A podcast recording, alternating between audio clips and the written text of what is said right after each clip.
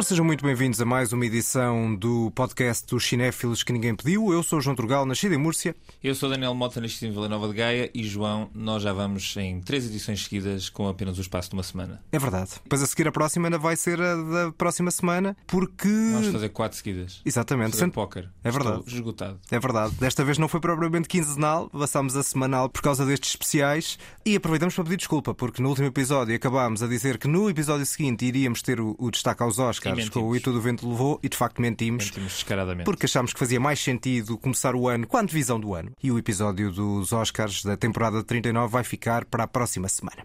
Para já, só dizer que o resto da ficha técnica, o genérico e a marca sonora são do músico António Vasconcelos Dias, a imagem é da designer Joana Pereira e os separadores têm edição de Walter Santos e voz de Ana Markel. De facto, temos um especial dedicado, não é bem à produção, é aquilo que nós vamos poder ver e efetivamente querer ver em 2023. Pronto, agora que já saímos, acho eu, totalmente do que é a pandemia, do que como a pandemia afetou a indústria cinematográfica, 2023 parece que pode ser um ano bastante de de renascimento, de recuperação, eh, e a verdade é que ao, ao pesquisar há imensos títulos de muitos realizadores e autores conhecidos uhum. e, e, consagrados que vão ser lançados este ano. Vários deles ainda não têm data prevista de saída, alguns ainda podem ser adiados, mas nós vamos nos uh, aventurar tentar uh, falar aqui um pouco daqueles que nos parecem mais interessantes, uh, pessoalmente, como é evidente. Acima de tudo, eu acho que vai ser uma espécie de sim ou sopas o ano, ou seja, vamos perceber um bocadinho se a pandemia mudou efetivamente os hábitos cinematográficos das pessoas. Se agora há uma retoma total, ou seja, se voltamos ao nível de 2019. Acho que este vai ser de facto o ano para percebermos isso. Eu acho que, infelizmente, o cinema está mudado para sempre, para um certo lado. Nós agora, por exemplo, temos o caso do Avatar, do novo Avatar, que está a ser um sucesso gigante, uhum. inteira, coisa que tu uh, duvidavas e que eu tinha a certeza que era o que ia acontecer. É. Do que eu, uh, eu preferia estar errado. Eu preferia estar errado. Não tenho nada contra, especificamente, o Avatar, mas tenho contra um pouco o que o filme acaba por representar, uhum. no sentido em que que tipo de filmes é que conseguem sempre chamar pessoas para as salas de cinema. De repente, um filme do Spielberg já não basta. De repente, um filme estrelado por uma grande estrela de Hollywood também já não basta. O que é que chama as pessoas ao cinema? Não sei se é espetáculo, não sei se é, se é escapismo. Parece-me claro é que neste momento a única estrela que ainda consegue chamar as, as pessoas às salas de cinema é o, é o próprio Tom Cruise. Ou seja, se calhar o Tom Cruise é The Last Movie Star mas é ele que chama as pessoas à sala de cinema, são as, su as suas acrobacias e as suas, os seus stunts que desafiam a vida, não sei. Mas o que é certo é que olhamos para o futuro e pensamos, eu acho que nenhum de, nenhuma destas minhas escolhas, e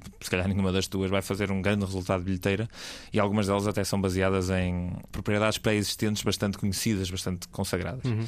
E alguns deles já estiveram, já estrearam, não estrearam, foi em Portugal, este no fundo é o critério que nós, nós temos aqui. Vamos escolher 10 filmes, vamos ter uma lista bastante específica especial. A lista que ninguém pediu. Ora, de facto, a lista que ninguém pediu é constituída por 10 filmes, neste caso, 10 filmes que nós queremos ver em 2023 e vamos, no fundo, começar do início do ano até ao fim. Temos 5 escolhas cada um e a minha primeira escolha estreia precisamente hoje. 그래 여기 있는 애들은 다한 번은 어? 나 아저씨 아들 하면 안 돼?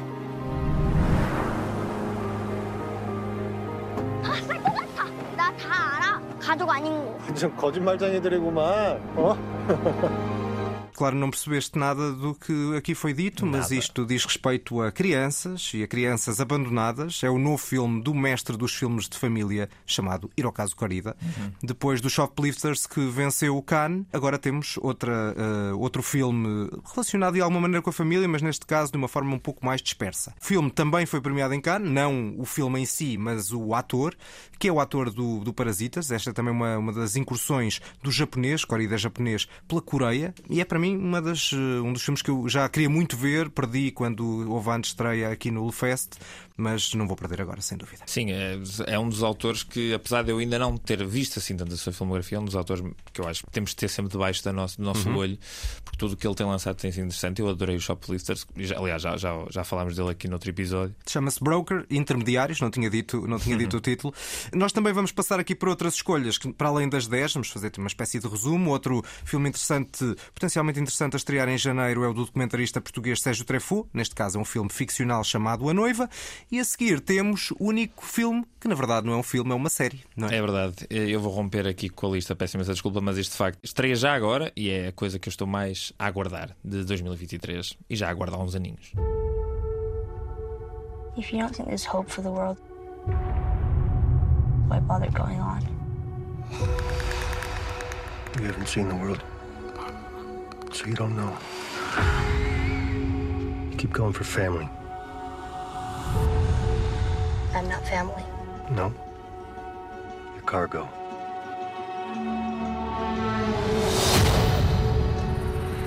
Why are you so Vamos jogar um joguinho? Não, João, não vamos jogar um joguinho. Uh, não brinques com isto, João. Para mim isto é um assunto muito sério. Uh... Mas é um videojogo, não é? é, isto era um videojogo. Ou seja, isto é o Last of Us, uh, uma série da HBO que vai estrear agora no dia 15 de janeiro. E sim, é baseado no videojogo ultra popular de 2013 The Last of Us para a PlayStation. É a grande aposta da, da HBO para o início deste ano. E sabemos perfeitamente que as adaptações de videojogos nos últimos, acho que sempre, não há nenhuma que se salve. Mas isto também não é um videojogo normal. Não é um videojogo como os outros, digamos assim. Eu uhum. não sei muito bem o que é que é um videojogo como os outros, mas este não é todo um videojogo, se calhar, como seria expectável. É uma narrativa muito mais cinematográfica logo à partida, é uma experiência muito mais imersiva. Para além de tudo isto, onde eu coloco mais fé tem a ver com os próprios créditos e, a própria, o próprio destaque que a HBO está a dar à série. Eu sinto que eles sabem que têm algo em mãos que não só pelo facto de ser baseado em algo pré-existente, mas também pela qualidade que a própria série está aparentemente a, a ter. Eles sentem que têm um produto bom para ser, para ser comercializado. Ajuda a série ser escrita e criada pelo Craig Mazin, que foi responsável pelo Chernobyl, e também pelo Neil Druckmann, que é o realizador dos dois jogos e que aqui acompanha o Craig Mazin na criação da, da série na, na escrita dos argumentos. Outro dado curioso, a banda sonora, tal como no jogo, é composta pelo nosso querido Gustavo Santaolalla e os, o elenco parece-me todo bastante bem escolhido. Gustavo Santaolalla que também fazia as bandas sonoras para filmes do Inarrito, tanto adoras. Mas as bandas sonoras são boas. Nunca me viste a dizer que as bandas sonoras do, dos filmes do Inarito são más. Okay. O Inarito é que pronto, né? é aquele senhor que a gente já falou várias vezes. É isso, estou super curioso para ver isto. Eh, é, é a série mais aguardada, é o, é o, é o pedaço de, de sei lá, de, de entretenimento mais aguardado para mim este ano, porque eu sou muito fã dos jogos. Honestamente, se a série for má, eu estou bem com isso, porque eu não estou à espera que eles consigam capturar o que é atravessar uma história como sendo a própria personagem, porque isso é o que as narrativas de videojogos têm diferente com as narrativas de cinema e de livros, seja o que for. Mas acho que pode ser um, um, elemento interessante. E para quem não sabe a história desta, desta série, basicamente seguimos um protagonista, o Joel, aqui interpretado pelo Pedro Pascal, que tem que atravessar a América com uma, uma rapariga que lhe é apresentada, chamada Ellie, cuja particularidade é ela não ser infectável por uma infecção que basicamente tomou conta do mundo todo e das pessoas. Etc. É uma espécie de um mundo apocalíptico. É um pós-apocalíptico, é um distópico, é, tem parecenças com tudo o que vocês quiserem dos Walking Dead afins, mas embrulhado com uma narrativa muito mais profunda, na minha opinião, e com, e com personagens muito mais interessantes. Vamos ver então o que é que esta série nos reserva. Também em janeiro temos uma incursão de Damien Chazelle pelos loucos anos 20 de Hollywood, pela transição do mudo para o sonoro e também pela droga. Esse filme chama-se Maldita Cocaína, não é? É, é parecido, é parecido. Chama-se Babylon, mas se calhar também se podia chamar. Uh, vai ser destaque no, no nosso podcast quando estrear na segunda quinzena de janeiro e aí poderemos passar por esse filme de Damien Chazelle. Vamos para a minha segunda opção e continuamos por cinema não norte-americano no, nas minhas escolhas, neste caso um filme francês. J'ai rien fait. T'avais l'ange Maintenant tu vas le diable.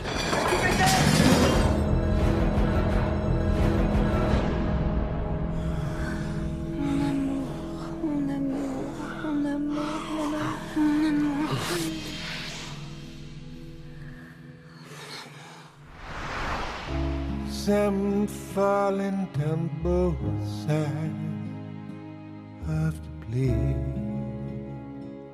Tivemos aqui a voz de Stuart Staples dos Tinder Sticks. Neste... Obrigado por teres trazido um pouco de gravidade a este podcast. É verdade. Neste filme chamado Avec Amour et Acharnement, no novo filme de. Não sei se o francês está perfeito, está eu perfeito, tenho esse problema. Perfeito. Este é o novo filme de Claire Denis, que tem um filme na lista dos 10, não é nos 100, é nos 10 mais da Sight and Sound de todos os tempos, o Beau Travail. Uh, neste caso, uh, este filme venceu o prémio de melhor realização em Berlim e conta com dois atores extraordinários que nós ouvimos aqui: o Vincent Landon e a Juliette Binoche. Tem como base um triângulo amoroso.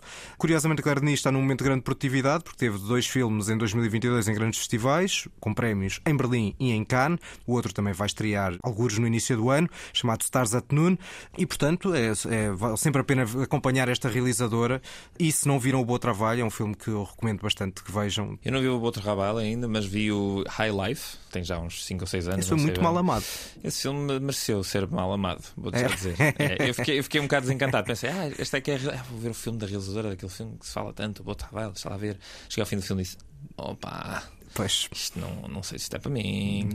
O filme não é totalmente desinteressante, claro, mas eu não gostei nada da experiência. Achei muito chato e muito desinteressante. Não é o caso, não é o caso do Boa Trabalho. Essa é uma experiência sensorial, até pelo uso das cores e, e emocional também ao mesmo tempo, uh, num ponto de vista diferente sobre um conjunto de militares uh, no Djibouti. Seguimos ainda em fevereiro, temos eh, After Sun, a propósito de Sight and Sound, foi apenas e só o, o, filme, filme do, ano. do, ano. para a revista britânica. Filme de estreia. Filme de estreia, da realizadora escocesa Charlotte Wells. Uh, e depois começamos a entrar nos filmes de Oscar naquela temporada de filmes que já pelas nomeações para os Globos de Ouro podemos perceber que vão estar uh, nos Oscars. Um deles é o último filme de Martin McDonagh, o filme sucessor do Três Cartazes à Beira da Estrada. O filme chama-se Os Espíritos de Inisherin não sei se é assim que se diz. Também não sei como é que se diz essa palavra. Não sei, não sei bem. Initieren. Uh... Eu acho que era Initieren, porque aquilo é meio irlandês. Exatamente. Depois com esse com o sotaque. Com o sotaque. É isso, exatamente. que já foi o filme mais nomeado para os Globos de Ouro e, portanto, também se espera que esteja nos Oscars. Ora, ainda nos Oscars, porque foi nomeado para os Globos de Ouro para melhor filme de drama, está este filme que eu talvez seja de todas as minhas escolhas aquele que eu mais quero ver. I'm worried. She's starting to disappear into herself. You want to dance the mask? You must service the composer. You gotta supplement yourself, your ego, and yes, your identity. Must, in fact, stand in front of the public and God and obliterate yourself.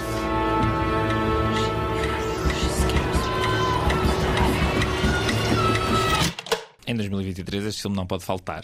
Trocadilho. Quem me dera que na, o trocadilho que ninguém pediu. É, mas quem me dera que na edição em que nós vamos falar sobre este filme a Kate Blanchett pudesse cá estar. Ah, cá está.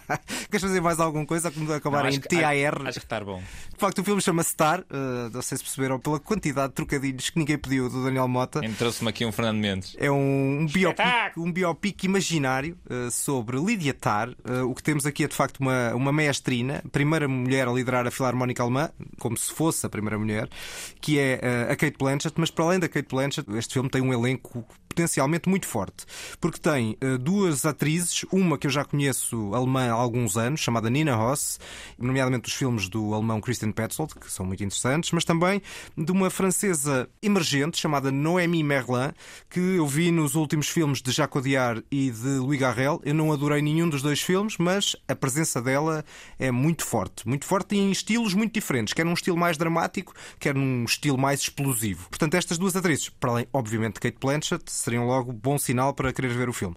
Depois, tem outra questão, é que isto é realizado por Todd Field, que foi alguém que fez um filme que me marcou muito quando eu vi no cinema com 20 e poucos anos, chamado Little Children, Pecados uhum. Íntimos em português, e que desde aí, em 2006, não fez rigorosamente mais nada. E voltou agora com este filme Tar, cujo trailer já desperta bastante curiosidade e hum, vamos ver o que é que, o que, é que sai daqui. As críticas são maioritariamente positivas e quase todas destacam uma coisa que não devia ser uma surpresa para nós, mas que parece que continua a ser surpreendente ver o quão incrível é a Kate Blanchett. Ah, isso não é surpreendente, de facto. Se é, se é, se é por isso, se é por isso. Mas, mas para mim, duas horas e meia de Kate Blanchett a ser incrível, vale sempre a pena. Sim, é verdade, é verdade. Talvez um dos principais filmes do Woody Allen, dos últimos, eh, provavelmente do, do século XXI, mas a meias com o Match Point, é o Blue Jasmine sim, e muito sim, do sim. que é é deve por causa deve, exatamente à presença da Kate Blanchett. Ainda em fevereiro temos o regresso de Sam Mendes. Não sei se esperas muito sobre não este filme chamado Império da Luz. Não espero. Há algum tempo que eu desisti de Sam Mendes. Acho que vale a pena ver os primeiros filmes dele. Eu lembro-me sempre assim: olha, um filme de Sam Mendes, é pá, que bom que é o Revolutionary Road. Ou American Beauty, Ou American Beauty por exemplo. Mas eu estou curioso porque este volta a uma estrutura mais clássica depois daquele videojogo chamado 1917, que não era um videojogo, mas esse caso podia ser. Podia ser. Aqui temos um drama passado em Inglaterra, que também, olha, um bom lote de atores. Neste caso temos uh, Colin Firth e Olivia Colman. E portanto vamos ver o que é que é. Eu vou dar uma oportunidade. Eu ainda não, claro, tenho, ainda tenho, ainda tenho, ainda tenho alguma expectativa. Passamos para março e em março temos A Baleia, o regresso de Darren Aronofsky, muito aguardado. Eu já vi. Tu já viste ou não? E não recomendo muito, mas. Acho que é uma baleia de um filme. Uma balela. Só vou dizer isto, depois acho que podemos ter tempo para discutir em março, sim, quando ele sim. estrear, pareceu-me que obra de tarefeiro. E era tudo o que eu não estava à espera Uf, de Darren Aronofsky. É verdade. Epá, acho... Eu acho que os filmes de Aronofsky são sempre, no mínimo, interessantes. É, mas este eu achei interessante menos. Estava à espera. O que é que achaste do Mother? Estava a achar bastante mais. Eu não gostei muito do Mother também, mas o Mother não é um filme tarefeiro, definitivamente. Sim, sim. Eu, gostei, seja, eu gostei bastante do Mother. Eu não gostei muito da alegoria, uh, mas gostei da construção estética daquela casa. E há toques de realizador. Toques de realizador que eu agora não encontro neste A Baleia, mas lá está. Poderemos, teremos tempo para falar dele quando estrear. Ainda em março, mais uma escolha minha, neste caso, um documentário. There's the Sackler family, of the art world, the museum world, and philanthropy. And then there's the big pharma marketing and addiction and death. My anger at the Sackler family, it's personal. When you think of the profit of people's pain, you can only be furious. Cá temos o novo documentário depois de Edward Snowden. Agora Laura Poitras dedica-se à uh, fotógrafa e ativista Nan Goldin. E temos num filme que já passou por Portugal também. Uh, em antestreia, tal como A Baleia, passou pelo Lefest. Neste caso também passou pelo Porto Pós-Doc. E eu tenho muita curiosidade para ver, até porque eu gostei do Citizen 4, do documentário sobre o Edward Snowden. É tudo menos um documentário uh, convencional. Sim, sim, sim, sim, Eu tenho bastante curiosidade em ver este documentário também. Eu tornei-me fã da Nan Goldin aqui há uns anos, quando fui a Londres e lá vi uma exposição dela. E é uma daquelas pessoas curiosas, daqueles seres curiosos em que parece que a arte lhe aconteceu. Uhum. A fotografia dela é muito a fotografia da vida dela e do que lhe estava a acontecer naquele momento. Isso não retira em nada a valência criativa e estética e documental do que ela estava a representar.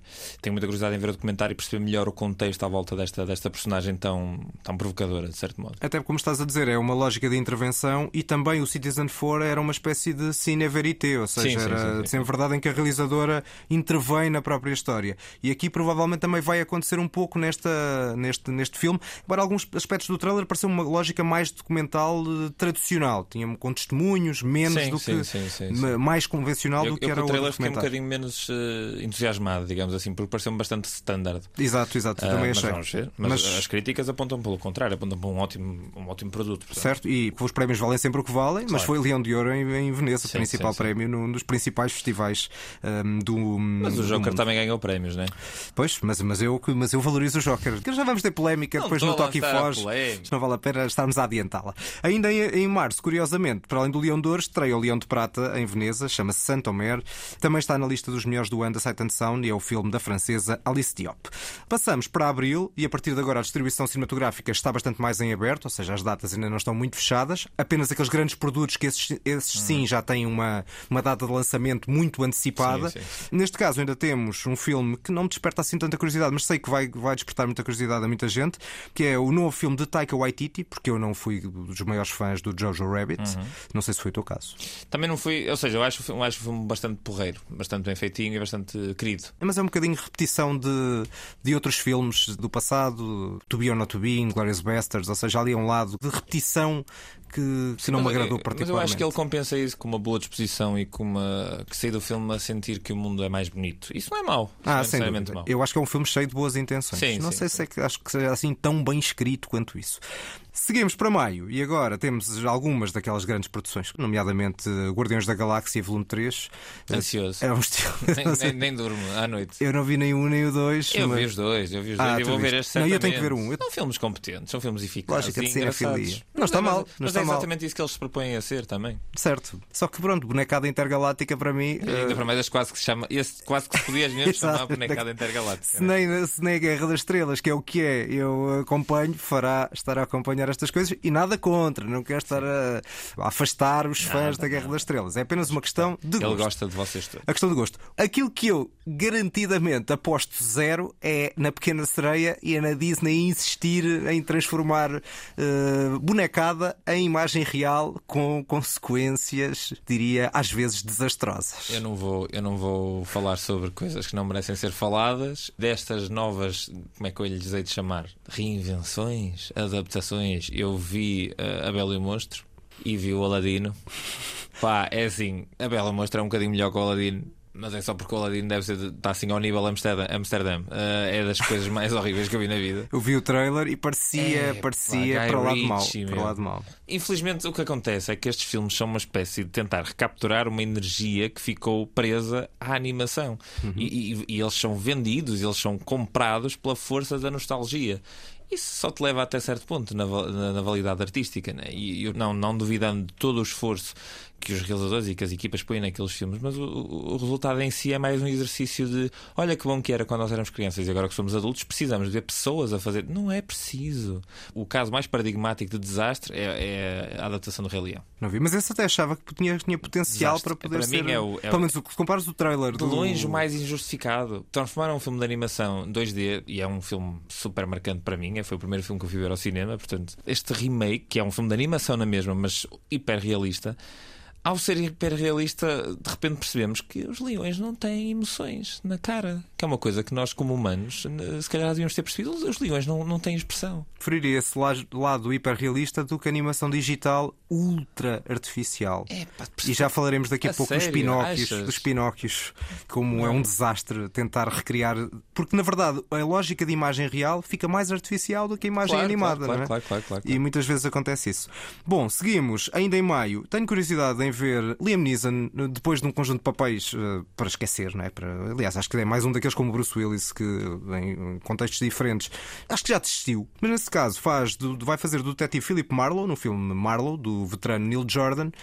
Pelo menos tenho curiosidade em ver. Pode não ser grande coisa, um policial. É pá, o Liam Neeson não é mau ator, coitado. Mas, mas eu também não sei porque é que ele agora engatou nisto. Mas, mas eu sinto que há dois ou três atores que, engata, que às vezes engatam neste tipo, nesta série de filmes de ação meio baratos. Eu não sei muito bem porque é que eles fazem isto. O, o próprio Denzel Washington, volta e meia, em, eh, se faz uma série também de muito. filmes deste é género. Mas depois aparece a fazer o Fences e nós lembramos-nos todos que ele é um ator inacreditável. E depois lá vai ele fazer o Equalizer. Pois não sei. Uh, eu, não tenho, eu nem sabia que esse filme existia. Olha, não tenho curiosidade nenhuma. Vamos ver. Pode ser um barrete veremos o que é que nos traz Neil Jordan.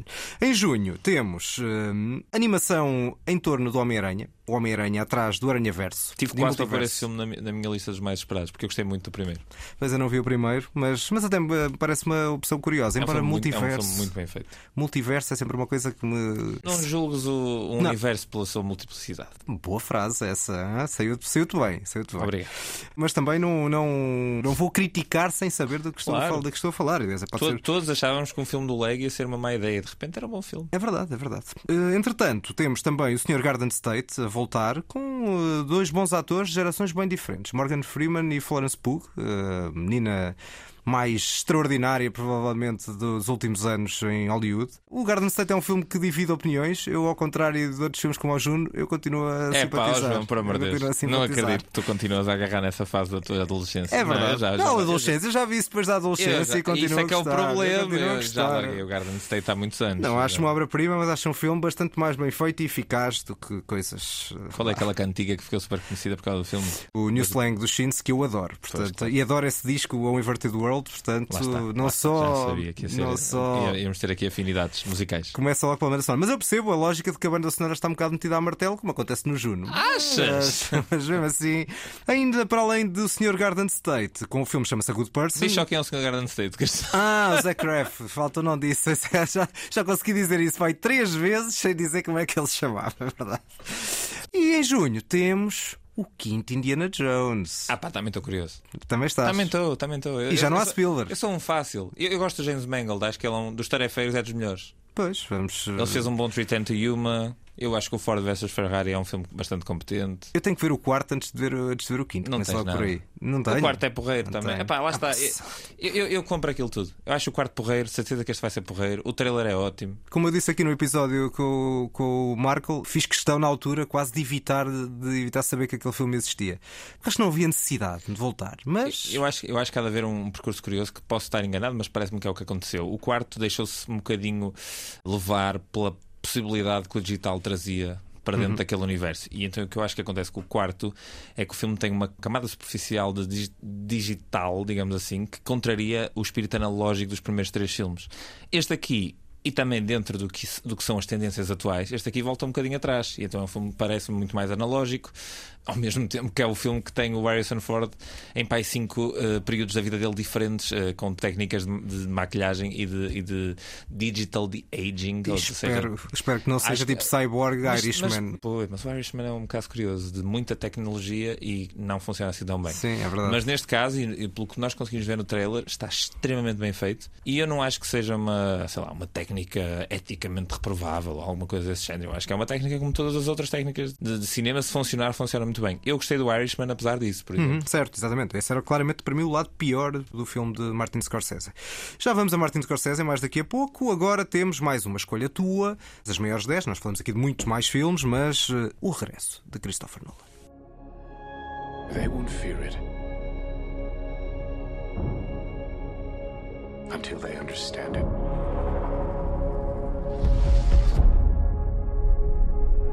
And they won't understand it. Until they've used it. Já estamos na segunda metade do ano e temos Oppenheimer. É verdade. Eu acho que, apesar dos últimos filmes do Nolan não me terem conquistado por aí além, aliás, eu sei que o Tenet uh, conquistou-te menos 20, né? Se já fizéssemos podcast nessa altura, teria sido certamente dos piores filmes do ano. Pronto, eu não ia tão longe. Eu acho que todos os filmes do, do Nolan são filmes interessantes e nunca uma estreia de um filme dele pode ser ignorada. E este aqui é mais um que depois de ver o trailer, depois de perceber tudo o que está por trás da realização do filme, perceber o que é que ele está a querer contar com esta história, eu estou interessado. Provavelmente vai ser um filme mais perto do que foi um Dunkirk, do que foi um Tenet, o que se calhar para ti Ótimo. até vai funcionar. Este filme é a biografia do cientista americano J. Robert Oppenheimer e o seu papel no desenvolvimento da bomba atómica. Uh, o elenco é absolutamente incrível. Quase parece que ele meteu assim os nomes todos dos melhores atores de Hollywood, os mais conhecidos atores de Hollywood, dentro de um chapéu e começou a tirar e disse: é este, é este, é este, é este, é este. Para além do Killian Murphy no papel principal, tem ao seu lado nomes como Emily Blunt, Matt Damon, Robert Downey Jr., Florence Pugh, Gary Oldman, Kenneth Branagh, Rami Malek, Casey Affleck. Vamos lá ver se não é um tudo enfiado Amsterdão. num filme. Epá, o, o Nolan é muito melhor realizador que o David Russell. Vá lá. Percebo, percebo, percebo. Aqui a minha, a minha curiosidade é sempre perceber como é que ele vai dar a volta, em termos de argumento, a um biopic normal. Uhum. Uh, porque é a primeira vez que ele tenta um biopic, uma, uma biografia. Que conceito é que ele vai introduzir aqui para o meio e o que é que o atraiu nesta história em específico? Do, do outro ponto de vista, um ponto de vista técnico, que é sempre extremamente interessante nos filmes do Nolan, já existem pelo menos duas coisas que vieram a público. Sabe-se que se desenvolveu um novo tipo de película específico para filmar cenas a preto e branco no filme, um novo com ultra resolução da IMAX, não sei o não sei o quê. E por outro lado, pelos vistos, há uma explosão atómica no filme, como seria de esperar, e essa explosão não tem qualquer efeito digital. Seja... Como é que ele fez? Não sei. Não soube de nenhuma ilha no Pacífico que tenha desaparecido. Pois, não soube de uh... nenhuma cidade que tenha ficado terraplanada. Acho Portanto... que não, não, não houve nenhuma bomba atómica lançada. Imagino até que, ver. Imagino que existam aqui técnicas microscópicas, coisas do género. No trailer existem pequenas imagens que já apresentam o que é que pode ser esse, esse, essa representação visual de uma explosão atómica, de um, daquele momento de, de, sei lá, de fusão, de, de coisas a explodir. É algo que iremos uh... perceber no futuro ou não. Pode ficar simplesmente no segredo dos deuses. Não, eu acho, eu, ele a construção. Tudo. Ele revela tudo. Revela. Ele revela tudo. É, outra vez ele espatou um avião contra um hangar e disse: tá, cá está, foi um avião e um hangar. Exato. E aqui eu acho que vai ser de gente. Foi uma explosão atómica, mas é pequenino. Uh, haja dinheiro, haja dinheiro também. Também haja dinheiro, sim. Outro filme em julho, que também estreia, assim, de grande produção, que eu sei que tu queres bastante ver, embora não tenha sido as tuas cinco escolhas, é o sétimo filme da saga Missão Impossível. Pois quero. E é mais um filme que também eu estou muito curioso para saber como é que eles fizeram aquilo. Saiu agora recentemente uh, um vídeo, não sei se tu viste, no YouTube. Acho que já falámos aqui do Tom Cruise agarrado a um, a um helicóptero. Esse é um dos. Uh, pá, e uma semana depois desse vídeo sair, que já é incrível, saiu um segundo vídeo. O vídeo literalmente chama-se o stunt ou a proeza de duplos né, mais perigosa de todos os tempos. Ou seja, nem sequer faz, nem há meios termos, é a coisa mais difícil que já se fez. Então, basicamente, envolve o senhor António Cruz uh, agarrado a uma mota a jogar-se para uma rampa gigante, salta dessa rampa gigante, abre um paraquedas, cai num precipício. Bom, já fiquei de género, este gajo é louco, mas depois percebes que ele repete aquilo 5 ou 6 vezes. Porque pois. o plano não ficou bom. E, e ele diz: Não, eu acho que ainda consigo agarrar-me à moto mais um bocadinho. E tu pensas: Ele é mesmo doente. Mas o que é certo é que Chama isto atenção, é? aumenta o interesse no filme, é. tal como tínhamos dito há pouco. É e eu quero muito ver este filme porque acho que os últimos filmes do Missão Impossível são dos melhores filmes de ação de sempre. Continuo a preferir os primeiros, portanto, pelo menos, quer dizer, o primeiro e o terceiro. Se ah, os, os, primeiros não é uma maneira de falar, sim, sim, é, é verdade. é terrível. É verdade, é verdade. É o primeiro e o terceiro, na verdade. O terceiro é o que tem o Philip Sam Rothman, sim, é? sim, continuam a ser aqueles que eu, que eu mais gostei.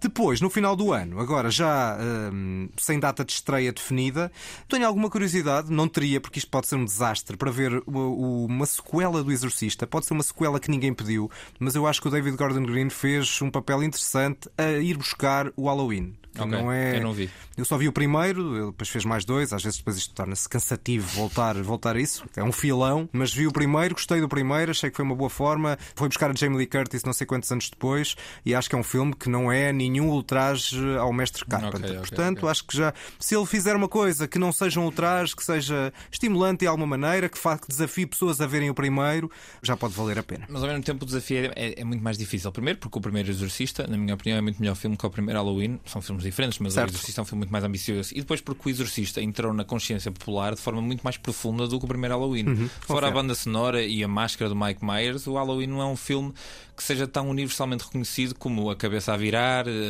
ela a vomitar, ela a dizer Let Jesus fuck you, todas ah, aquelas. E mesmo, e mesmo, a música do Michael Field é mais famosa do que a música do Halloween. Portanto, portanto, portanto, eu acho que é mais difícil distanciar-te e prestando homenagem e mantendo mesmo a mesma lógica. Acho que é um desafio bastante mais difícil. Mas, enfim, se for bom, é bom.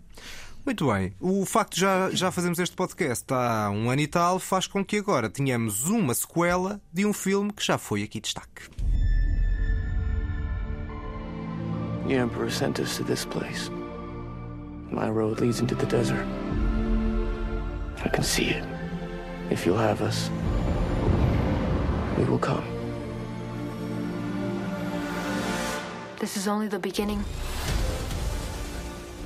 Aqui temos a segunda parte de Duna. É a segunda parte de Duna e vamos lá ver como é que o Denis Villeneuve sai da embrulhada que se meteu a fazer aquela primeira parte bastante eficaz, como nós concordamos aqui, um filme bastante bem feito. Sim, esteticamente, uh, esteticamente inatacável. inatacável. E vamos lá ver se este segundo consegue elevar a matéria-prima que o primeiro deixou. Vamos lá ver se este segundo consegue sair da dificuldade que era estabelecer aquele mundo e trazer-nos uma sequela cheia de energia, de força e de, e de entretenimento e de, e de interesse.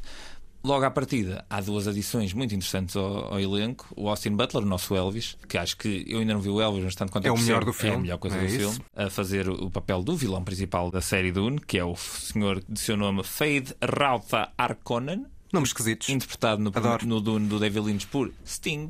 Hum. Uh, portanto, o homem que fez de Elvis vai suceder ao, ao, Sting, que é o Sting, mas no fundo que faz de Sting. Bom, essa obra, essa para... obra de Lynch que é muito mal amada, se calhar com alguma razão. É, eu acho que o filme é engraçado. Pronto, eu sou muito é. benévolo nestas coisas e o Lynch é louco, portanto eu deixo que ele faça. Certo, é verdade. Para além disso, temos também, aparentemente, a pessoa que agora não pode faltar em nenhum filme, que é a Florence Pugh, ah, que também entra, que também entra no Dune Parte 2, portanto está tudo alinhado para ser pelo menos um, um, bom filme, uma boa experiência, tal como foi o primeiro, mas espero que consiga superar o primeiro em larga escala, porque é para isso que cá estamos e é para isso que existem as sequelas. Acima de tudo, gosto da Florence Pugh ser versátil, faz coisas assim em blockbusters, depois faz filmes como o The Wonder da Netflix, que é um filme pequenino, um drama para ter um papel completamente diferente, depois tem o Don't Worry Darling mais bizarro bizarro.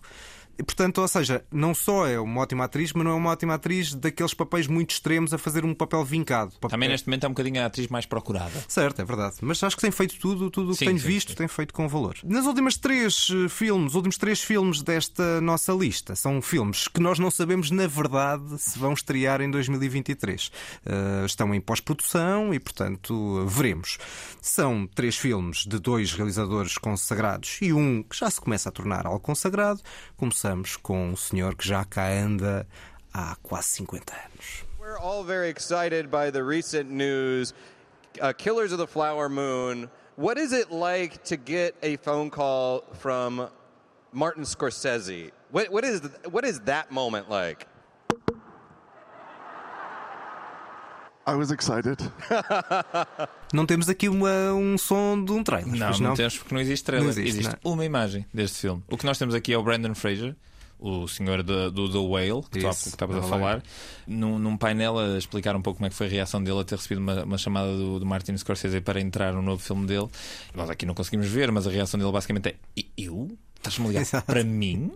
Uh, eu imagino que é que, que é que deve ser para qualquer ator receber uma chamada do, do grande, provavelmente do realizador americano vivo mais importante. Não talvez, sei. talvez. Uh, se, não é, se não é o, é um dos. Sem dúvida. É? Isso, isso, sem dúvida. Scorsese, Spielberg, Scorsese, Coppola. Spielberg, Coppola ainda. Estão, ainda estão muitos importantes vivos, mas é, este mas... está sem dúvida no top dos mais importantes. Coppola talvez menos só porque menos parou, porque parou, menos, não é? menos output. Exatamente, é isso mesmo. Talvez Lynch também se possa, se possa adicionar no, nessa lista. Do, uma, uma correção, há pouco estava a dizer que ele andava cá há quase 50 anos, na verdade anda há mais, é? do ponto de vista cinematográfico. Mas vá, o primeiro filme assim, mais famoso dele, o Mean Street, o Cavaleiros do Asfalto, é de 73, portanto tem 50 Vai anos. fazer 50 anos Exatamente, agora. já tem 50 anos, é 2023. E era ótimo que no, no, ano em que faz 50 anos, o, o, seu primeiro filme mais conhecido, que estreasse este Killers of the Flower Moon, que é, já é um filme simbólico. que é anunciado já há uns quantos anos. O filme reúne dois atores fetiches de, de, do Scorsese, o Robert De Niro e o Leonardo DiCaprio. Os, não, não são dois dos, são os, não é? Na sim, verdade. Sim, sim. E acho que eles nunca tinham trabalhado juntos. Em filmes do Scorsese, não. Em filmes do Scorsese, não, de certeza absoluta, mas fora isso, não tenho a certeza absoluta. Não sei. Eu acho que não, eu acho que nunca trabalharam juntos. Talvez, talvez não. Talvez não.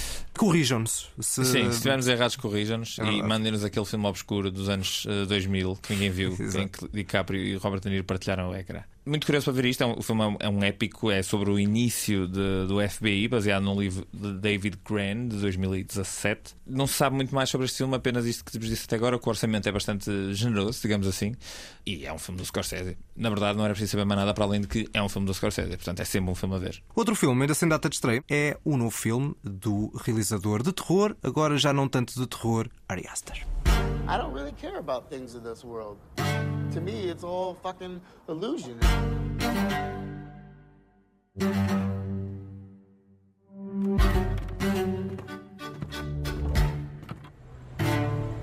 It's all fear and lust.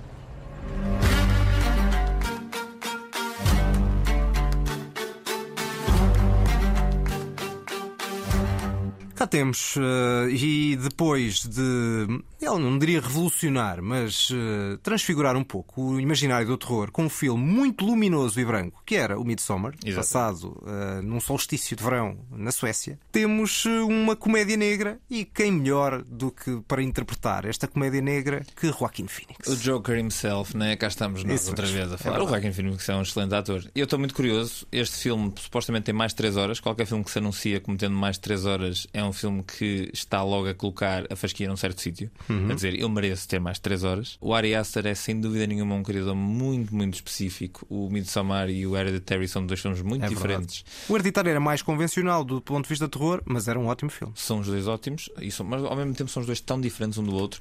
Custa-me chamar ao Midsommar um filme de terror não acho que seja isso que ele, que ele é. O filme Primeiro é uma experiência de trauma, não é? Antes Sim, é, é, é trauma é, familiar. É uma exploração daquilo a que se chama gaslight, que eu acho que em português não, não há uma tradução a português desta, desta, expressão, mas basicamente tem a ver com a mudança da realidade à volta de uma pessoa para tentar fazê-la acreditar em algo. E o filme, no fundo, é sobre exatamente isso, e depois mistura folk, terror e lendas suecas. Bom, o homem é louco, mas enfim, pode ser um Robert Eggers 2 ou pode ser o Ari Aster. Vamos ver. O que é que temos aqui com é um outro biopic imaginário de um empreendedor, de um grande empreendedor que é o Joaquin Phoenix, que é este bo do, do título.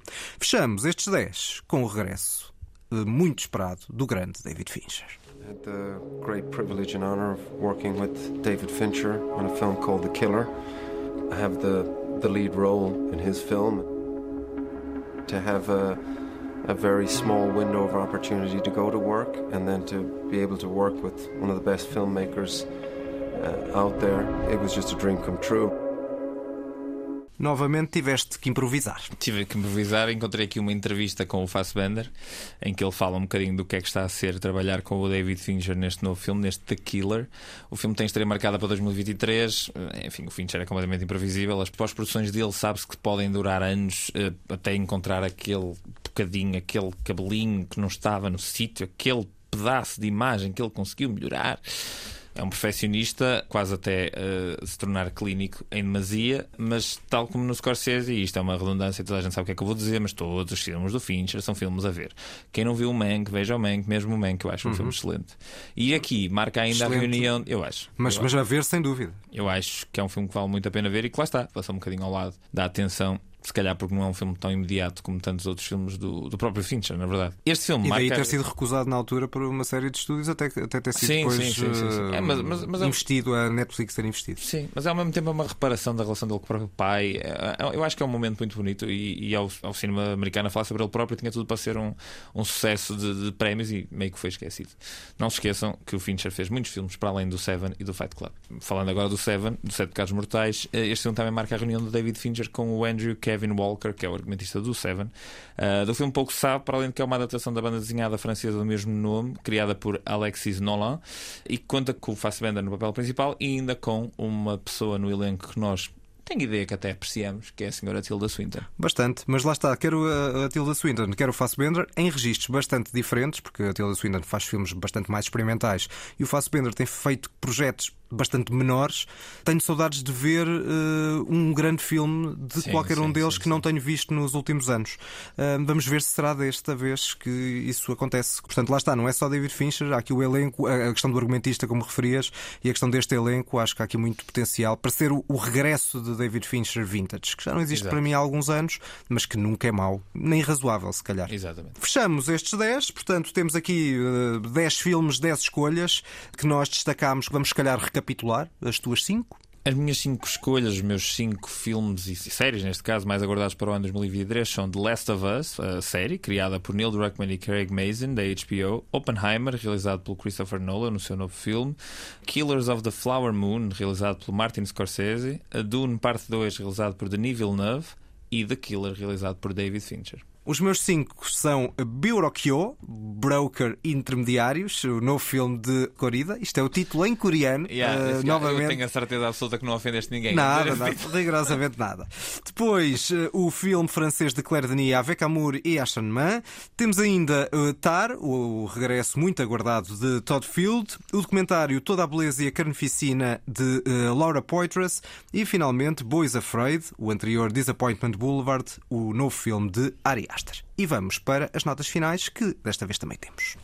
O Toca e Foge que ninguém pediu.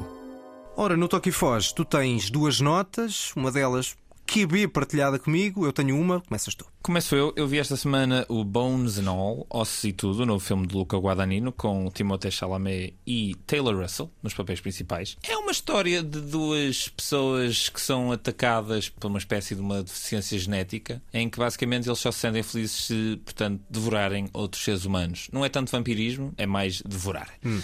Uh, é uma espécie de canibalismo compulsivo que estas, estas personagens sofrem. E neste mundo alternativo, onde estes excluídos da sociedade têm um vício que é comer corpos humanos. Uh, a Taylor Russell, que é uma atriz muito interessante, que já tinha aparecido num filme anterior que eu ainda não vi, mas que sei que é a ver, chamado Waves. A Taylor Russell encontra no seu caminho o Timothée Chalamet e é um amor para toda a eternidade pelo caminho, na verdade, encontra coisas muito mais interessantes que este amor para toda a eternidade, nomeadamente o Mark Rylance, esse ator brilhante, a fazer um papel muito, muito longe do que ele é e do que ele tem apresentado, e a ser, sem dúvida nenhuma, para mim, o grande atrativo do filme, que é aquela personagem em particular.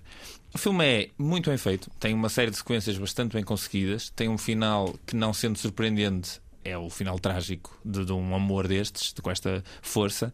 Acho que gostei mais deste filme que gostei do Suspiria, mas acima de tudo, Luca Guadagnino continua a ser um realizador que me parece bastante sobrevalorizado. Sobre? Sobrevalorizado. Pois. No entanto, tem aqui uma sorte gigante que é ter nos dois papéis principais dois super atores, na minha opinião, o Timothée Chalamet e a Taylor Russell, que quase carregam o filme todo às costas, mesmo quando o que o filme se propõe a fazer não é assim tão interessante. Ainda sinto alguma falta de diversidade nos papéis do Chalamet. Já viste o Beautiful Boy? Já, gostei muito. e de facto, de facto é. Eu depois vi o Beautiful Boy percebi que o, tipo, o quão bom aquele homem é. Mas Steve Carell. Steve Carell também está brilhante, mas, mas também é um, um grande ator.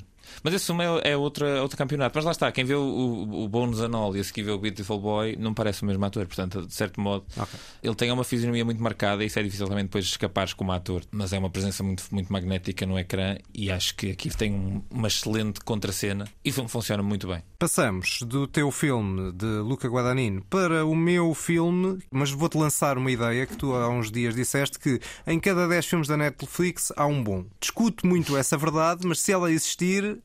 Este é, é este, é este o bom. Finalmente alguém fez uma adaptação boa, efetivamente boa, de Pinóquio. Eu tenho o maior respeito por Matteo Garroni e Robert Zemeckis. O Matteo Garroni vi coisas muito boas deste realizador italiano. O Robert Zemeckis é um Spielberg B e ser Spielberg B é suficiente para ser bastante interessante, mas as duas adaptações de Pinóquio que eles fizeram nos últimos cinco anos são más, são fracas, são acima de tudo porque não acrescentam nada. Ou seja, claro. não acrescentam nada a uma história que eu já não acho particularmente brilhante. Ou okay seja, mesmo o original da Disney não é um filme, não é dos filmes da Disney que eu mais gosto. E agora chegou o Guilherme Del Toro para fazer algo completamente diferente. Pegou na história, homenageia Carlo Collodi, o autor, inclusivamente com uma parte inicial do filme que é diferente, mas acima de tudo porque muda a história. Transforma e transforma para melhor, com dois logo ganchos bastante importantes. Primeiro, o fator mais interessante do Pinóquio é a relação entre a relação paternal entre este pai, o espeto, construtor, e o boneco de madeira, o miúdo, o Pinóquio. E neste caso está muito mais vincada. Nas outros filmes, o espeto aparecia muito pouco, aparecia muito na parte inicial e depois praticamente desaparecia num filme que acabava por ser engolido por um conjunto de peripécias. Outra coisa, a mitologia do Pinóquio baseia-se muito no nariz, no nariz que cresce quando ele mente. Isso era muito pouco vincado eh, nos outros filmes porque provavelmente era apenas um fator na história original que acabou por sobressair. Pois aqui ele aparece muito e aparece muito até de forma decisiva na na, no evoluir da, okay, okay. Da, da, narrativa. Para além do mais, stop motion dá 100-0 à falta de chama total, que é, olha, mais uma transformação em imagem real, que era uhum. este Pinóquio da Disney dos, dos Mekis. E depois há um lado interessante que Guilherme Del Toro tem, que é colocar o Pinóquio como um miúdo irreverente num contexto fascista italiano, que é um contexto curioso, que ele já tinha feito recorrendo à fantasia no Labirinto do Fauno. Eu acho que em nenhum dos dois filmes ele aproveita totalmente as potencialidades desse fator e explora tão bem isso. Há ali algumas entropias no conjunto de peripécias que surgem no filme, uma questão da, da mortalidade e do lado mortal e imortal. Ainda assim é um filme muito interessante, muito criativo, muito genuíno e finalmente saúde que alguém tenha sacado algo de muito, muito interessante de Pinóquio e é sem dúvida um dos candidatos muito fortes, pelo menos, ao Oscar de melhor filme de animação. Eu tenho muita curiosidade em ver esse filme. Eu sou um grande fã do, do próprio Guilherme Del Toro. Acho que mais um realizador que todos os filmes são a ver. Uhum. Mesmo os All Boys e tudo isso. E tenho muita curiosidade para ver o Pinóquio. Este 3 da Netflix ser uma boa em 10, pronto, se calhar essa estatística, na minha opinião, está começar a ser um bocadinho exagerada. Porque vem aí uma uh, tua. Vem aí uma que eu gostei. O novo filme do Noah Baumbach, chamado White Noise, adaptado do romance de Don DeLillo. Pá, eu gostei bastante deste filme e, tanto quanto eu percebi, tu és gajo para não ter gostado muito. Deixa-me só interromper-te para dizer o que é que eu gostei do filme do White Noise, do Rio Branco. A música final de LCD Sound System. Ponto final. Nossa Senhora, uh, eu acho isso um exagero, João.